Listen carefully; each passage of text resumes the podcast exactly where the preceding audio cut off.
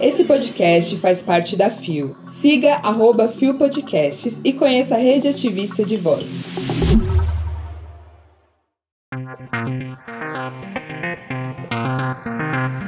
Minorias sociais e a independência que não veio. Conheça o podcast Preto Positivo, onde nordestinas que acolhem LGBTQIAPN+, em situação de rua. Quarta-feira, 7 de setembro de 2022. Hoje é dia da independência do Brasil. Olá, eu sou Zé Henrique e este é mais um Bom Dia Bicha e feriador. Levanta, viada, vamos assim. O seu podcast diário de notícias sobre as comunidades LGBT QIAP+. Seis e ônibus. Deu em O Globo, a independência que não veio. Indígenas, mulheres, negros e LGBTQIA+, ainda buscam inclusão. Publicado em 8 de maio de 2022 por Bianca Gomes, Mariana Rosário e Pamela Dias. A origem da palavra comemorar sublinha a historiadora Heloísa Starling. É lembrar juntos. No bicentenário da independência, é preciso, diz uma das autoras de Brasil, uma biografia, enfatizar que o processo da emancipação de Portugal, fincado na escravidão e na monarquia, resultou em uma sociedade desigual, racista e violenta, e que dele foi excluída a maioria dos brasileiros, indígenas, negros, mulheres e LGBTQIA. Estes, como atestam os depoimentos colhidos para este especial, ainda procuram suas independências em 1822, as mulheres já reclamavam seu devido direito à voz pública. A população negra lutava decididamente pelo fim da escravidão e os indígenas defendiam suas terras e modo de vida. E tudo isso, somado à luta LGBT, continua, de certa forma, na pauta. Diz a pesquisadora. A reflexão central que a efeméride nos exige é a de lembrar o brasileiro que fomos, o que poderíamos ter sido em 1822 e, mais importante ainda, o que ainda podemos ser. As raízes do descompasso entre a elite e a maioria da população na conquista da cidadania estão no contexto da sociedade brasileira do começo do século XIX. A escravidão, afinal, só foi encerrada 66 anos após o país tornar-se independente de Portugal. O projeto original de autonomia nacional foi assim, endereçado a indivíduos que previamente já ocupavam espaços de poder, homens, brancos e elitizados, para mulheres, negros, indígenas e gays conseguirem integrar na prática o conjunto de cidadãos plenos do Brasil independente, foram necessários séculos de luta. Pessoas africanas que participaram ativamente da luta pela independência, inclusive em batalhas contra tropas portuguesas, pontuam historiadores ouvidos pelo Globo, não se tornaram cidadãos, ao contrário dos europeus que puderam imediatamente se naturalizar brasileiros. E o avanço sobre as terras dos indígenas aumentou com a independência. Foram concedidas mais áreas a fazendeiros em regiões onde se encontravam comunidades de povos originários com autorização do uso da força, pública e ou privada. Os que resistiram, taxados de brávios não civilizados, foram mortos, expulsos ou escravizados. Afirma o historiador Matheus Gamba Torres, da Universidade de Brasília, UNB. Para as mulheres, a percepção da independência variou de acordo com a classe social ou a cor da pele negras escravizadas continuaram a viver um cotidiano de trabalho extenuante, violência psicológica, física e sexual. Diz Gamba Torres. As brancas de classe média e alta mantinham-se em atividades privadas, mas só no âmbito doméstico tuteladas juridicamente por pais e maridos, proibidas de votar e de exercer cargo público. A independência para poucos ressoa em um país que comemora o bicentenário repleto de pendências sociais. No Brasil de 2022, revela o Instituto Brasileiro de Geografia e Estatística, IBGE, menos de 3% de mulheres e homens negros têm cargos de diretoria ou gerência nos setores público e privado. Grupos que também seguem subrepresentados na política. No Congresso, as mulheres são 15% e os negros 17,8% dos eleitos em 2018. As desigualdades afetam direitos básicos garantidos na Constituição, mas não cumpridos na prática. Entre eles, o próprio direito à vida, negado escandalosamente com o registro de um feminicídio a cada sete horas, ou no fato de os negros terem mais do que o dobro de possibilidade de serem assassinados, como mostra o Atlas da Violência. Os indígenas seguem lutando em meio ao avanço do garimpo ilegal e do desmonte da Fundação Nacional do Índio, FUNAI, pela demarcação de terras essencial para a proteção contra invasões e a preservação de identidades, línguas e cultura que também formam o Brasil independente. E apesar de avanços recentes, os LGBTQIA+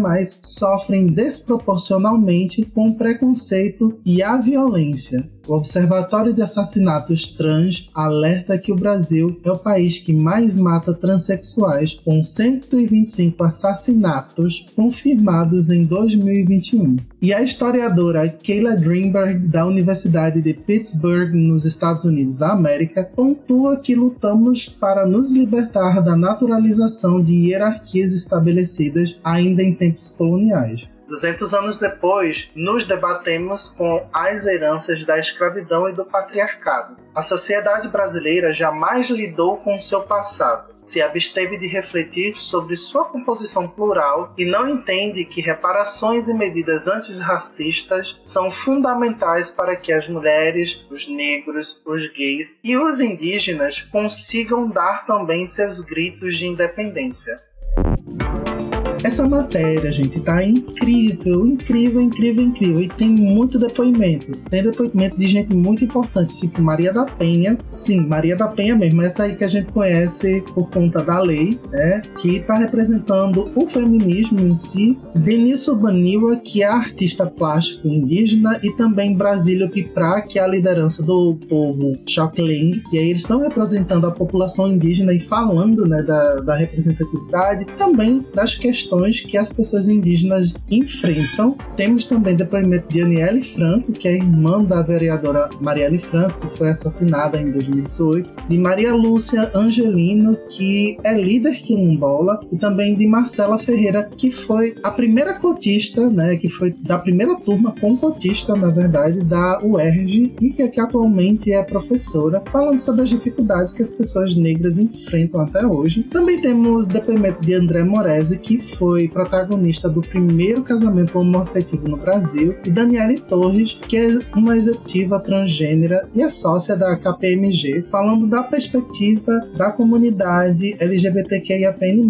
Então, sério, tirem alguns minutos do dia para fazer essa leitura e ver o que, que a gente fala quando se diz no final da matéria que estamos procurando dar um grito de independência. Você tá me entendendo? Não esquece que o link link para a matéria está aí na descrição.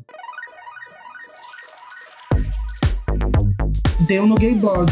Podcast Preto Positivo aborda o universo do HIV com recorte racial. Publicado em 1 de setembro de 2022, o site não informou a pessoa responsável pela matéria primeiro podcast brasileiro com recorte racial totalmente dedicado ao universo do HIV, o Preto Positivo, foi idealizado pelos artistas e ativistas Emer Conatos e Raul Nunes. O projeto, que estreou em junho deste ano, conta com 10 episódios em sua primeira temporada. Entre os entrevistados, o podcast recebeu especialistas e convidados, como o cantor Rico Dalassan, o apresentador Alberto Pereira Júnior, o empreendedor Flip Couto, a artista Micaela Cirino, o médico infectologista Jameson Pinheiro, a ativista Priscila Obassi e ainda as mães dos criadores Esmeralda e Carmen, respectivamente.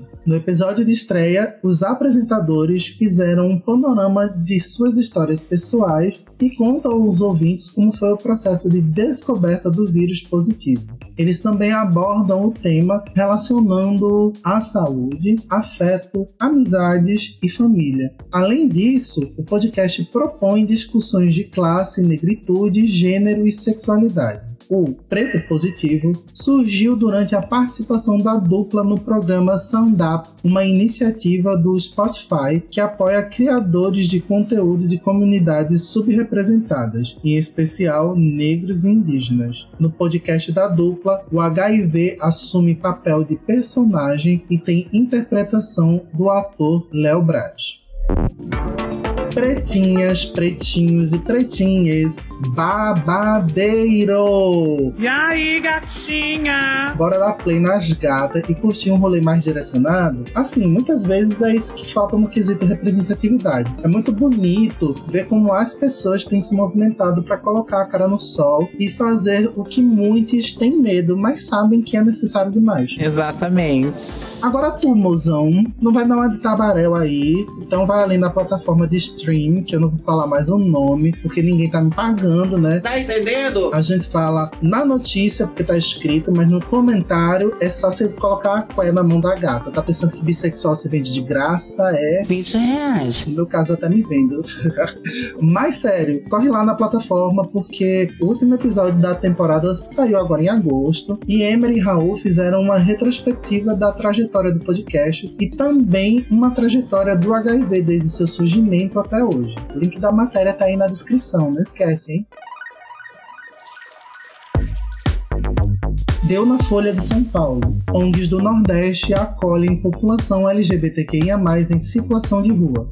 Publicado em 1 de setembro de 2022 por Josué Seixas. Natasha Wonderful da Silva, 51, entrou para o mundo do trabalho aos 12, cortando cana em mato ou plantando batatas. Às vezes ganhava dinheiro, em outras a comida e, de vez em quando, saía sem nada e até apanhava. Ela morava no sertão de Pernambuco, mas encontrou refúgio em Alagoas após a morte da mãe.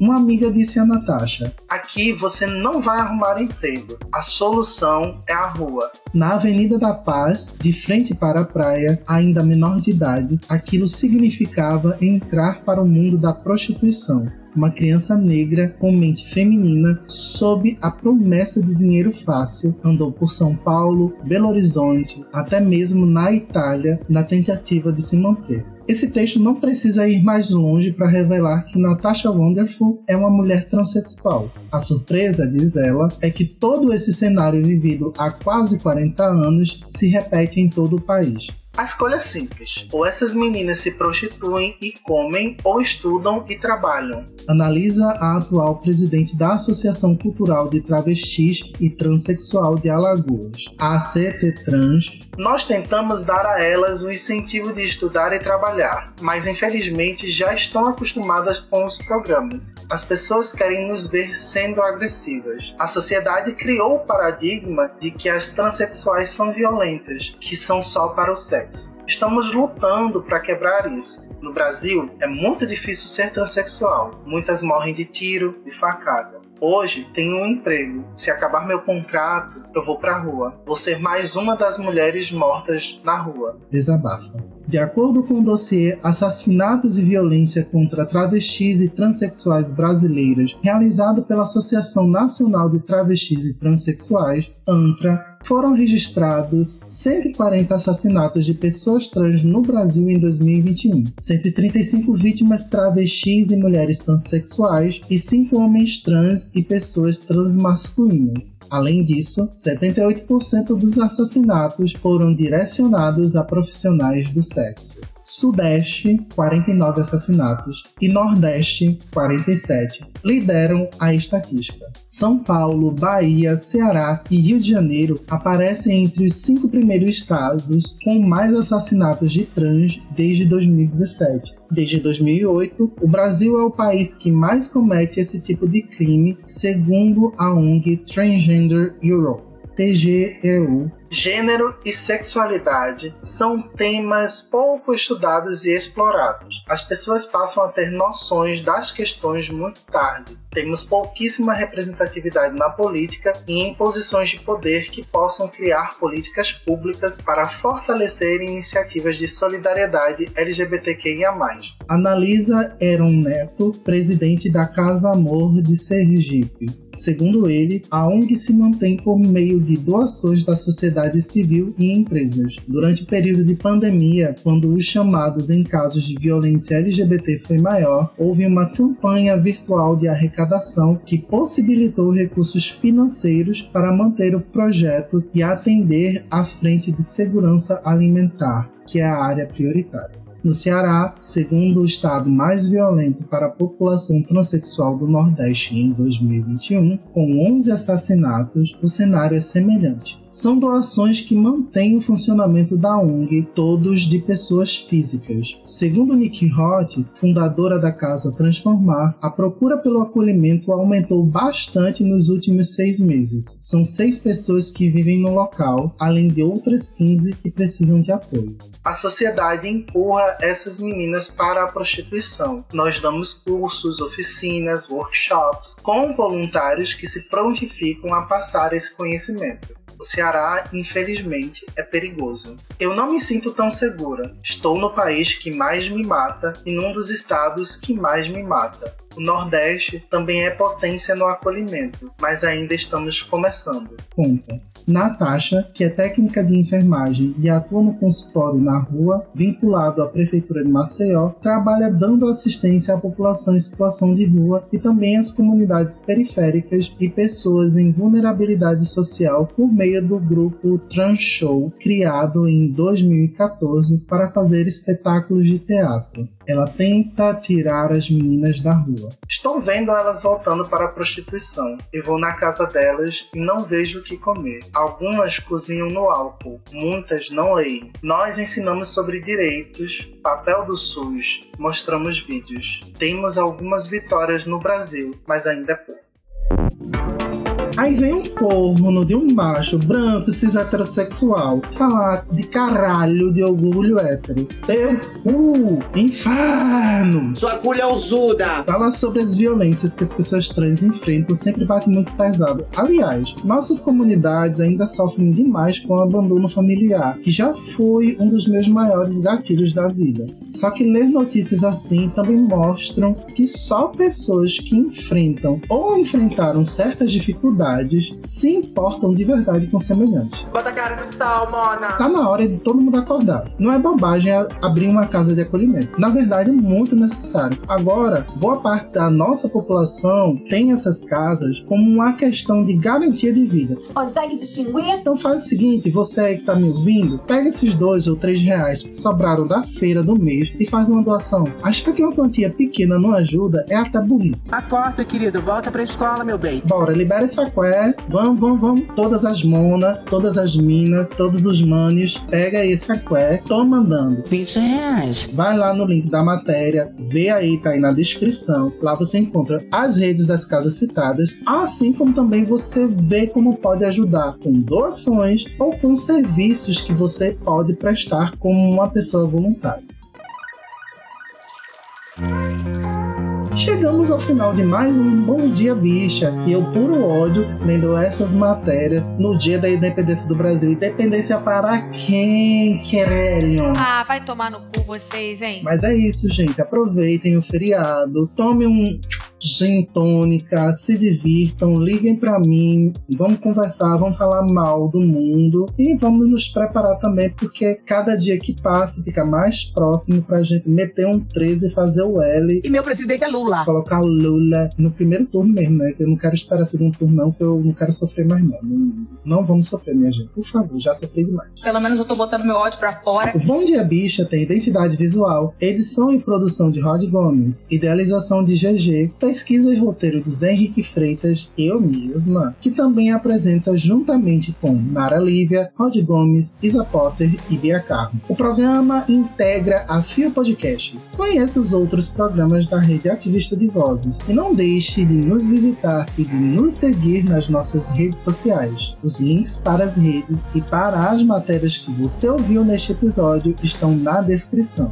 Amanhã tem mais Bom Dia Bicha a partir das 6 horas da manhã com o retorno de uma das vozes mais maravilhosas deste país. Você tá pensando o quê? Que travesti é bagunça? Sim, deste país agora, porque ela veio da Itália e está aqui no Brasil. Isa Potter volta conosco a partir de amanhã. E mais uma vez, quem quiser me ouvir em outros lugares, vai lá no Bisão Voador, vai nas minhas redes sociais que estão linkadas aí, pra gente conversar várias besteiras. E é sobre isso. Vem, vem! Liguem, mandem um cheiro, mandem um abraço, mandem nudes, vocês quem sabem. Um cheiro, galera. Fui!